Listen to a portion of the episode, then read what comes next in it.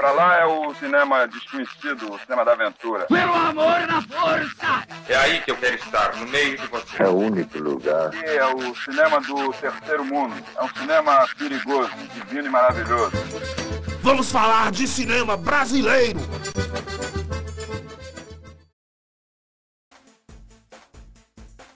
Eu sou Ana Sara Oliveira e vou falar sobre o filme Branco Sai, Preto Fica, um filme de 2015 com direção de Ardilei Queiroz.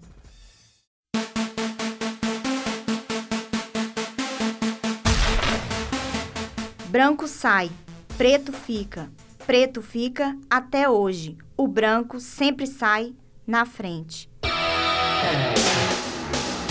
Nas discotecas de soul de 1980, grupos reuniam-se para mostrar os passinhos que haviam ensaiado durante a semana.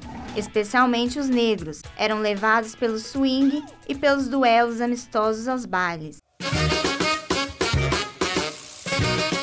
Era cabelo alto, boca de sino e muito James Brown na cabeça. Era o cenário em que Marquinhos e Sartana se encontravam até que um episódio tudo mudou. Bora, bora, bora, bora, bora! Tô falando que branco lá fora e preto aqui dentro. Branco sai e preto fica, porra! A polícia invade a casa de dança e pede para os brancos saírem. Confusão na certa. Muita gente apavorada e quem não ouviu direito se deu mal. Preto fica.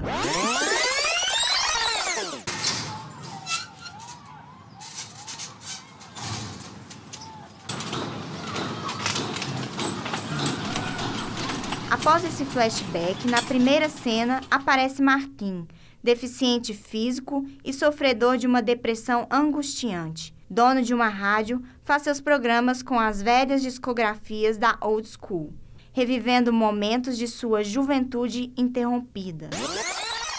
Sartana sabe muito sobre eletricidade. Vive catando materiais descartados nos lixões, fazendo ajustes para ele e para outras pessoas com próteses mecânicas.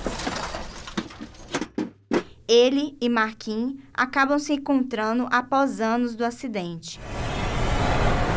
Crava-lanças, o agente do filme, vive num mundo paralelo entre o futuro e o passado. Ele tem uma missão, que é a de provar que o incidente da década de 80 era de responsabilidade do Estado brasileiro. A crítica do filme se centra no racismo, na desigualdade social e na vanguarda cristã. A história é baseada na vida de dois jovens negros sequelados pelo racismo. Em certos momentos, o filme perpassa pela ficção científica com o personagem herói Crava-Lanças, que a todo momento se vê entre lembranças da alegria de jovens sensuais e cheio de sonhos e de homens angustiados e com expectativas de vida amputada.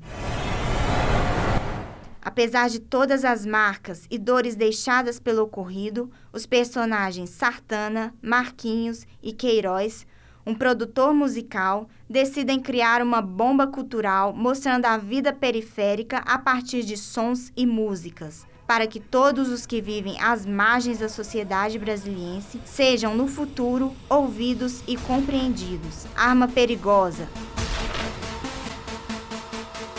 os sons da Ceilândia, seus camelôs, suas ruas, barulhos e silêncios, dos pobres, dos trabalhadores, dos negros e da periferia. É contra todos, mesmo com suas cavalarias e porretes, o Estado não é capaz de silenciar a voz do povo.